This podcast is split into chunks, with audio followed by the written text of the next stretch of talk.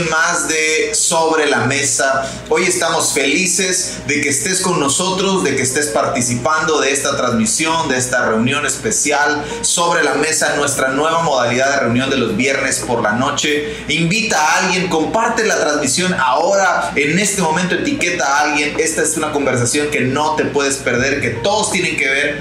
Estamos felices porque además de que estamos juntos, ¿verdad? Y que estamos haciendo esto juntos en un viernes, tenemos invitados de súper, súper, súper lujo y estamos contentos de que nos acompañen. Vamos a tener una conversación bien, bien padre, bien divertida, bien amena, jovial, fluida, eh, orgánica. Vas a escuchar de todo. Queremos ser fieles a la visión de sobre la mesa. Vamos a hablar de memorias, enseñanzas, sueños, afirmaciones. Vamos a tratar de compartir algo y que todos podamos recibir en esta transmisión a través de la vida de nuestros invitados especiales que quiero presentárselos, dejarlos y que puedan saludarnos antes de, de comenzar con todo esto. Quiero presentarles al pastor pastor Heriberto Guzmán desde el Nuevo Punto de Vida Playa del Carmen y la pastora Leo Guzmán, su esposa hermosa, familiar de nosotros por cercanía de estados. Ah, eso está Somos parientes. Somos parientes de- por cercanía de estados y, y ahorita van a escuchar un poquito. Pastores, gracias por acompañarnos, gracias por estar con nosotros en Sobre la Mesa.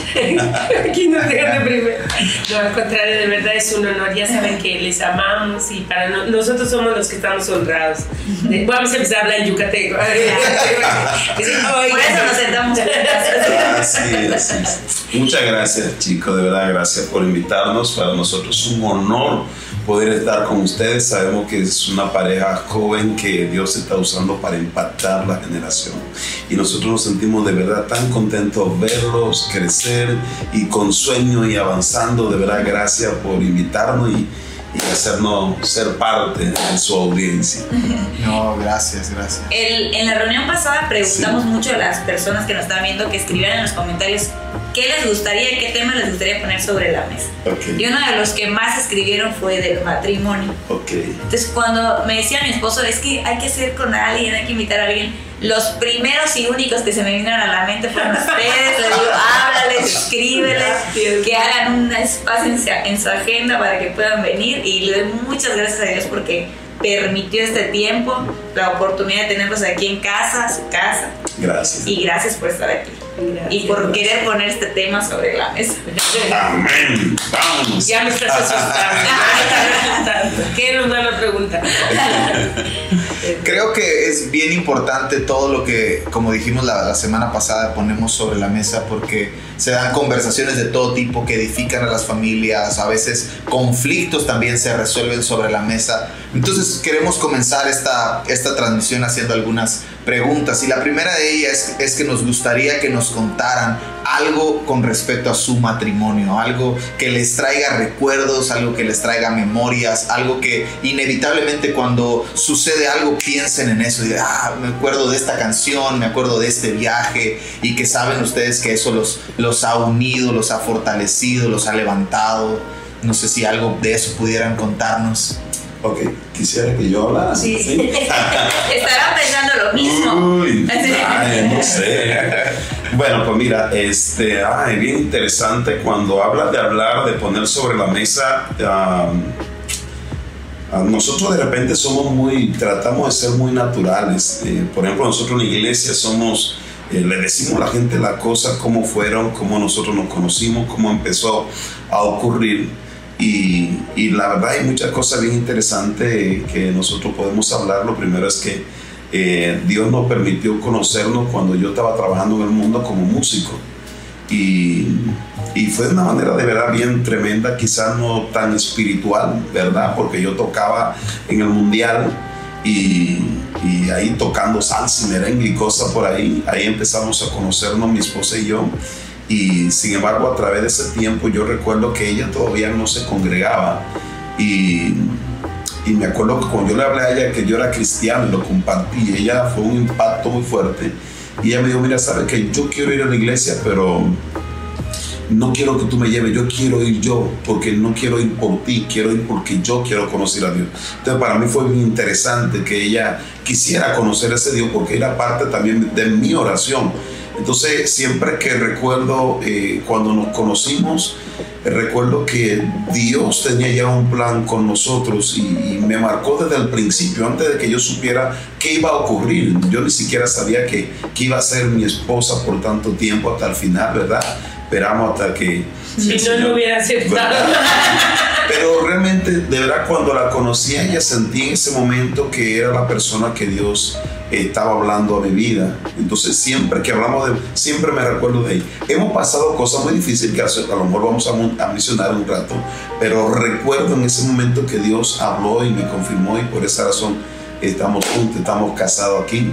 Eh, ahí empezó nuestra historia de verdad, de amor y de nuestra familia. ¿Tú qué recuerdas? Yo recuerdo que una de, las, una de las cosas que me gustaba es que él trabajaba en un restaurante en la, en la Plaza La Isla. Y para mí era muy grato, a mí me tocaba ir a, a buscarlo a donde él vivía.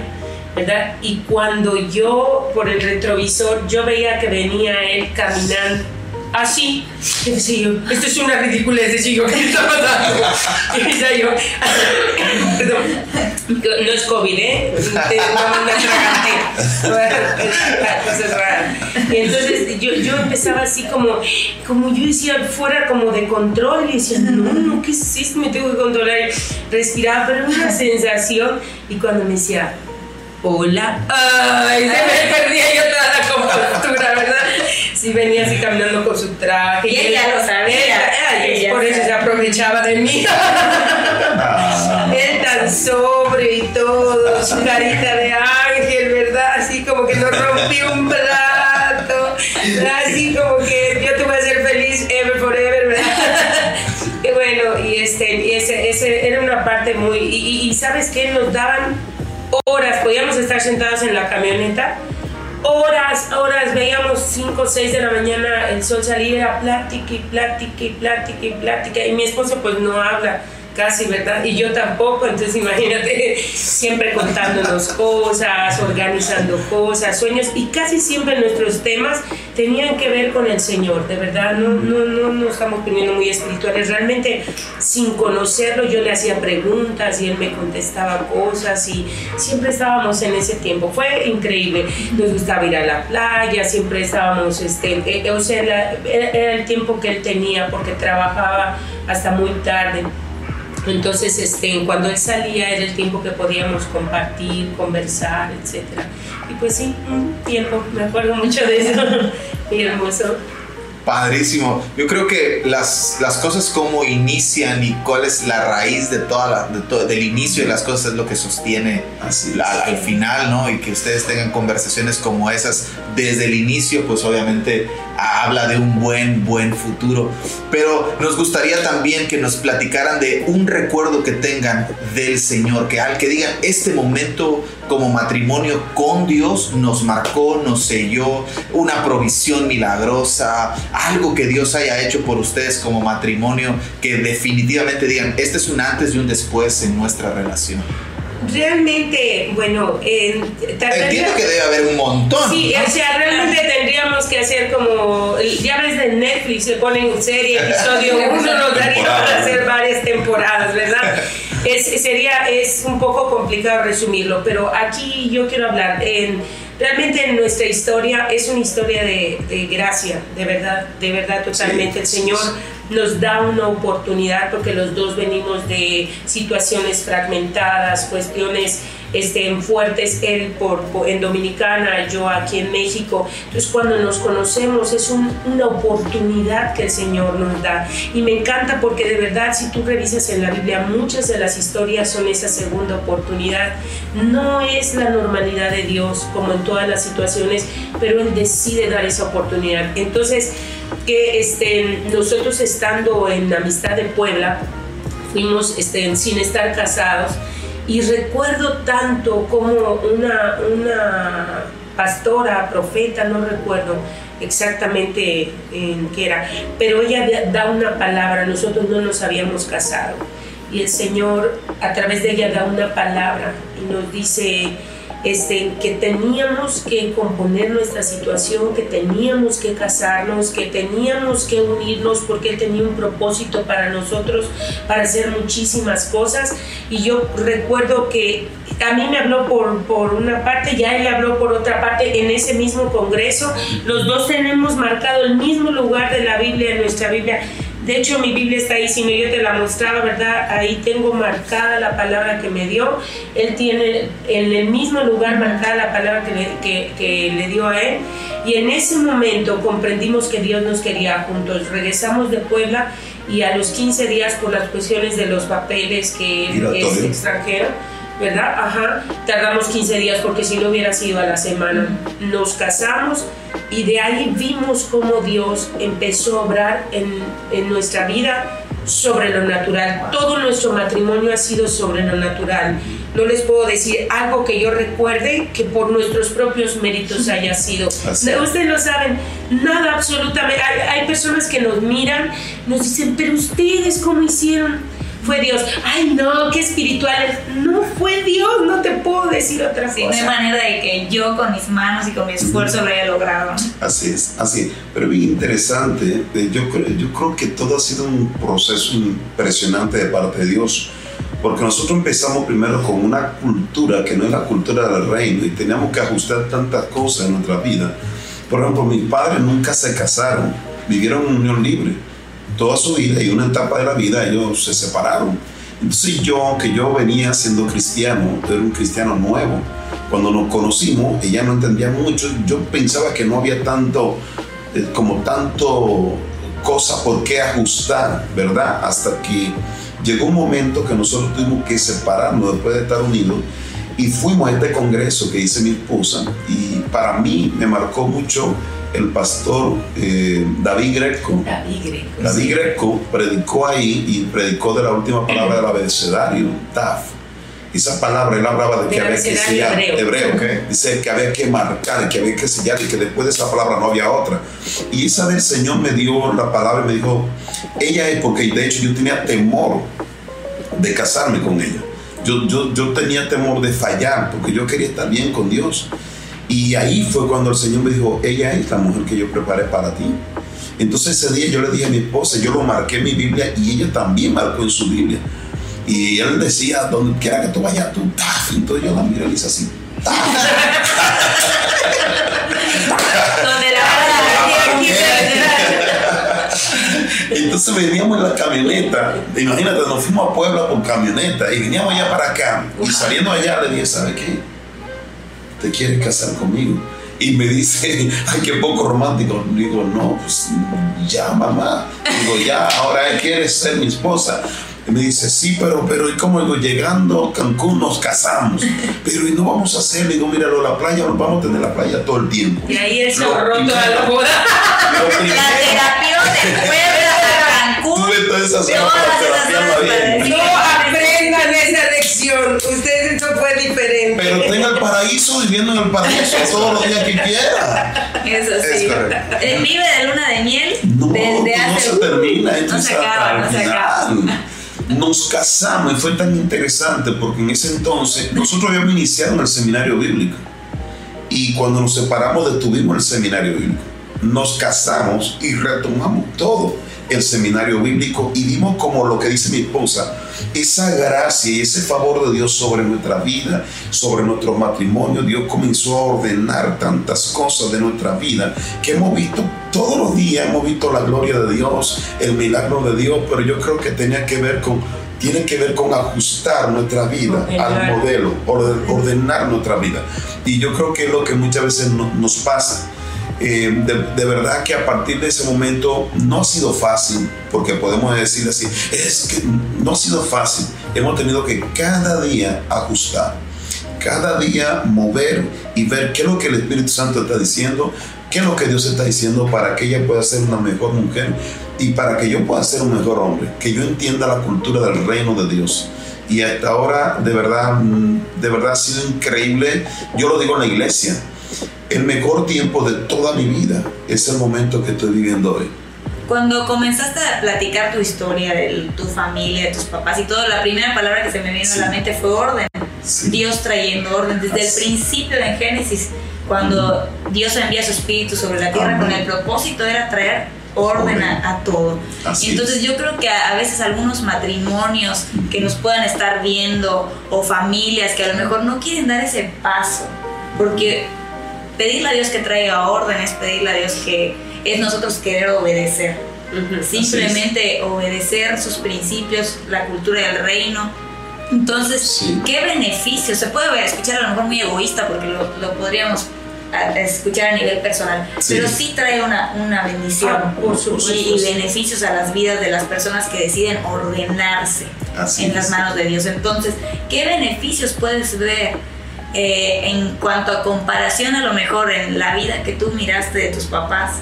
que a lo mejor no quisieron hacer las cosas o sin conocer o, o no conocían, no sabían, pero usted, tú puedes observar a lo mejor algo diferente en su Claro. matrimonio, beneficios, bendiciones, que Dios ha hecho desde que deciden ordenar y poner en sus manos todo. Cuando tú empiezas un nivel de relación profunda con el Señor, y, y que en el caso mío yo, yo, yo iniciaba okay, con ese primer amor. Ahora, yo no estoy de acuerdo que, ay, mira, está en el primer amor, hace lo bueno y ya después no. El- Ese amor debe durar, porque la gente hace eso y lo saca Sí. de contexto. Sí. Ok, él debe ser nuestro primer y único amor, ¿verdad? En Así es. ese aspecto, claro, el primero. Eh, pero cuando tú empiezas a tener un nivel de relación más profundo para el Señor, eh, él decía que realmente vivir en, en pareja no ha sido fácil. Yo no sé si a ustedes les pasa, pero yo, nosotros confesamos que hemos decidido vivir un día a la vez, porque si no, quién sabe qué ya hubiera pasado, ¿verdad? Buen consejo. Porque es complicado. Pero cuando tú entiendes y en ese nivel de relación con, con el Señor, tú le dices, Señor, yo lo voy a hacer para ti. Entonces, aún la relación se sostiene por un amor diferente, porque el amor que lo sostiene es el amor que le tienes a Dios y con el único propósito de agradarle a Él. Y como yo quiero agradarte a ti, yo voy a hacer lo necesario para poder estar con Él, porque sé que esto te agrada. Dios instituye el matrimonio como un propósito divino, ¿verdad? Porque Él también es un Dios de pactos. A Él eso le agrada. Entonces tú dices, yo quiero hacer esto. ¿Qué es lo que ocurre? Él trae una cultura, la República Dominicana, yo traigo una cultura de la República de Yucatán, República, República, República, sí. Entonces, de repente, Porque en el es- sureste es otra cosa completamente. machismo, matriarcado, Claro. ok, las dos estamos de acuerdo que sí, ninguna sí. de las dos opera, ¿verdad? Confirmo. Entonces empiezas a, a caminar en la cultura del reino. Entonces tú hablabas de beneficios. Lo- el primer beneficio es que se empiezan a cancelar las maldiciones. Por ejemplo, si hay maldiciones eh, en, en cuanto a nuestras hijas. Nuestras hijas han salido casadas, a, a diferencia de como nosotros lo hicimos mal, ya llevamos dos que salieron como Dios manda. ¿Y qué sientes cuando Ay, ves a ¿qué sentimos? Porque es maravilloso. Ah, ah, fue un problemón, pero dices tú, problema me refiero que tienes que estar insistiendo en ese cambio, porque la maldición va a tratar de Sí. perseguirte. La maldición quiere hacer eso. Validar, Eh, Exacto. así, hacer cumplir, así. Como tú hiciste algo a lo mejor no correcto, la maldición va a estar ahí queriendo cobrar. y lo, y lo quería hacer. La ¿eh? gracia de Dios. Amén. lo quería hacer con nuestras hijas. Entonces, este, hemos visto eso. La primer beneficio eso, el que puedes de repente entender que tú puedes tener una vida diferente que la que tuvieron tus padres. Bueno, mis padres llevan 64 años de casados, ¿verdad? Pero bueno, también hay muchas cosas que, pues, ese es otro tema, que independientemente de tantos años hay cosas que pues hay que ajustar, ¿verdad? Que no todas estuvieron bien. Y entonces empiezas a caminar realmente en una cultura del reino. Y la cultura del reino tiene que ver con este, en- en prosperidad. Tu familia se hace una familia próspera en todos los aspectos, no solo el financiero, porque la gente entiende prosperidad con finanzas. No. Eh, eso viene, viene, tiene que venir, te persiguen las bendiciones, por más que quieras, es más, hasta miedo te da que te bendigan, porque ya ves que luego la gente de la iglesia casi no te critica, ¿verdad? Pero entonces, sí, aunque te quites, Dios ve cómo te va a tocar, ¿verdad? Sí, ¿Por qué? cierto. Porque son esas bendiciones que te persiguen, porque ya caminas en una cultura diferente. Así es. Sí, la, la palabra habla de la plenitud. Y yo creo que cuando mencionó la palabra plenitud, nosotros somos seres tripartitos, ¿verdad? Cuerpo, alma y espíritu. Yo creo que Él bendice en el cuerpo, en el alma y en el espíritu. Y Él ordena todo. En Génesis, que mencionaba hace un rato, en Génesis capítulo 1 dice que la tierra estaba desordenada y vacía. Cuando el Señor viene y su reino viene invade tu vida, él lo que viene es ajustar. De hecho, por eso la Biblia está llena de ordenanzas. Entonces yo necesito ajustarme a las ordenanzas. En la palabra de Mateo también habla de que cuando el Señor dice, los que están trabajados y cansados, dice, venía a mí, yo los haré descansar. Ahora no dijo, venga a mí, yo lo y ya descansen. No, no, no. Él le dijo, venga a mí, yo los haré descansar. Tomen mi yugo. Qué ligero, ¿verdad? Entonces, ¿qué es lo que está hablando? El yugo está hablando de, de, estar como cónyuge, que también tiene que ver con matrimonio, ¿verdad? Que tú te pones el yugo y caminas con él. Él te va a llevar por el camino que tú debes de andar y el camino seguro para que tú prosperes en todas las áreas de tu vida. Entonces, ¿qué quiere decir eso? Cuando tú te en yugo, estás sometido, estás esclavizado, es como cuando estás casado eh, se escucha mal la palabra, pero realmente se escucha mal la palabra, se escucha mal la palabra, pero realmente somos esclavos uno del otro. Sí, claro. Pero, pero, oye bien, pero esclavos por, por amor. Como dice la ah. canción.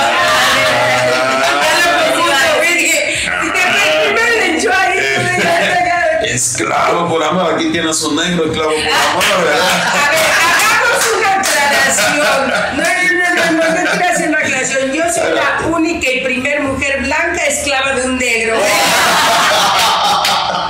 Literal, pero lo hago con amor también. Ah, muy bien, muy bien. Ahora, cuando nosotros entramos en un yugo con Cristo Jesús, nos hacemos esclavos de Él. Ahora yo, yo, no camino donde yo quiero, ahora yo camino donde Él quiere. Él es el que conoce el camino. De hecho, Él es, el camino.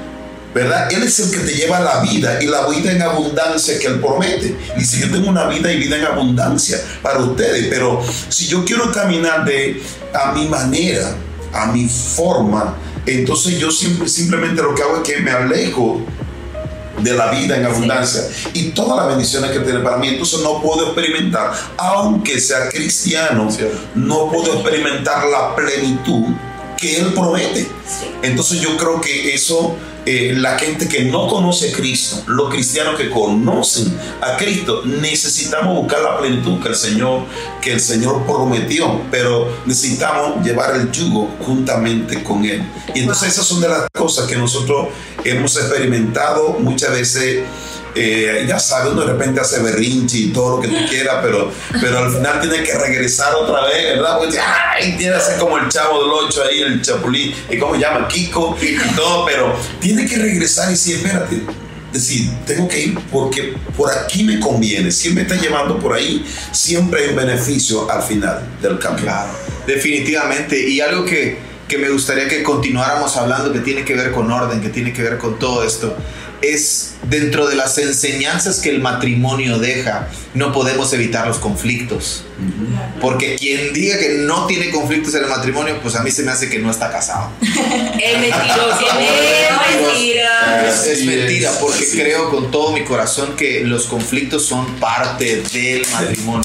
Y si hay algo que nos gustaría nosotros saber y, tratamos de preguntarlo a matrimonios que están de adelante de nosotros, porque nosotros tenemos conflictos, es encontrar la clave, el secreto, qué hacen estos matrimonios que están adelante de nosotros para resolver esos conflictos, porque eso es una enseñanza. Si, los que, si aprendemos, yo creo que los, los inteligentes saben salir de un pozo pero los sabios no caen en el pozo que el inteligente sabría salir. Entonces nosotros queremos, queremos ser sabios y no queremos caer en pozos en los que los inteligentes ya cayeron. Entonces eso nos conviene escuchar a los que van adelante y por eso a nosotros nos gustaría que ustedes nos platicaran un poquito de cómo resuelven los conflictos, qué, qué toman como primer paso o qué es parte de, si se dan cuenta que hay un conflicto, qué es lo primero que hacen o qué es, qué es lo que hacen. ¿Cómo lo resuelven? Sí, ¿cómo lo resuelven? El conflicto. El conflicto. nos quedamos ah, es cierto. Todavía, estoy, todavía no he llegado ahí. Lo sigo resolviendo. Estoy buscando sabiduría. No, pues sí, realmente creo que sería una mentira decir si tú hablas, por ejemplo, nosotros conversamos mucho con nuestros apóstoles, los apóstoles Holland, y yo me dice que ellos también tienen conflictos, obviamente ya no son los conflictos iniciales, ¿verdad?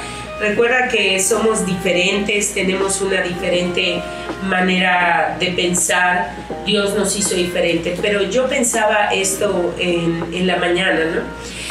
Eh, y, por favor no quiero ponerlo como palabras este, como trilladas o para salir verdad de la pregunta que me acabas de hacer. Esto es real. La esencia de Dios es que es amor. No tiene. Él es amor. Entonces, para mí todo parte de ahí. para ustedes como hombres quizá piensen que lo primero es el respeto, pero Dios no dijo respéteme, Dios dijo lo que necesito que hagan es que me amen de primero. Porque si nosotros no entendemos la dimensión del amor, ni siquiera el respeto se, se, puede, no puede llegar, porque el respeto no es solamente de mí hacia él, el respeto también tiene que venir de él hacia mí. Y hay diferentes maneras de faltar al respeto, no tiene que ser con una palabra, puede ser con una actitud, puede ser con muchas cosas, ¿no? Entonces, lo primero es que el amor, yo creo que realmente nos ayuda a ir a un nivel más alto entendiendo verdaderamente que el amor significa muchas cosas. Pensemos, este, yo ya tengo 50 años, él, yo le llevo un año a él y así me respeta, se Él va a cumplir, él ya llega a los 50, está así que, que no quiere, ¿verdad? Pero ya va a llegar, va a llegar a los 50. Entonces, este, imagínate, no podemos hablar nosotros yo como una mujer de 50 cuando él me conoció que era una mujer de 30. ¿Sí me explico? Este, estamos hablando que eran cuestiones diferentes, ¿verdad? Todo cambia, a lo mejor estaba yo más delgada, yo no tenía tantas arrugas, todo, todo cambia, aún el cabello, los olores, todo cambia. Imagínate si él no tuviera amor para conmigo, ¿verdad? Ah. Y, y, y, son cosas que él decide, ¿verdad? Amar y decir, yo quiero, a, a, lo mejor yo era delgada y ahorita soy más ancha que la misericordia de Dios, ¿verdad? Entonces el hecho de decir, yo la amo, ¿verdad? Y, por ejemplo, pueden haber para mí tres, cuatro cosas que, que, que en un matrimonio pueden, los conflictos principales, comunicación, en cuestiones que tienen que ver con el físico, pueden, cuestiones financieras y por ejemplo los varones también quizá de repente, porque yo doy consejería, escucho cuestiones de rendimiento sexual y ese tipo de cosas. No es lo mismo que tengas 20 a que tengas 60, ¿verdad? Entonces si no empezó la relación con una amistad, con un amor genuino, ¿cómo vamos a salir de esos conflictos? ¿Verdad? Porque dijimos que estamos, íbamos a estar juntos hasta que la muerte nos separe. Entonces, problemas financieros. ¿Ok? Eso trae muchos divorcios, situaciones. Pero yo le dije a él que yo iba a esperar a que él estuviera bien porque íbamos a construir algo juntos.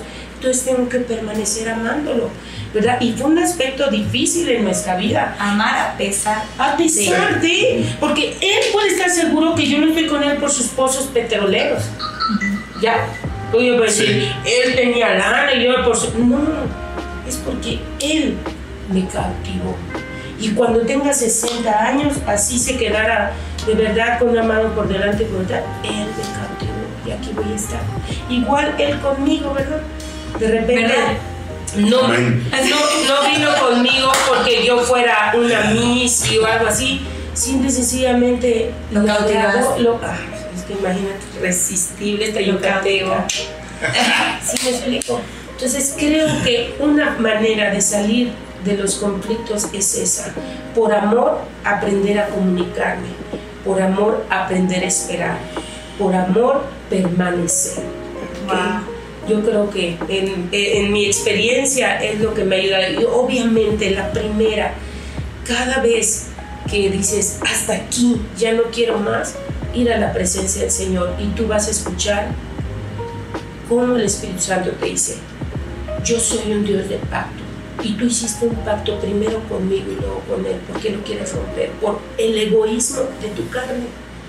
Porque si meditamos y anotamos por qué tenemos conflictos, por el peso de nuestra carne. Así, Nos encantaría escuchar, nos, nos encanta.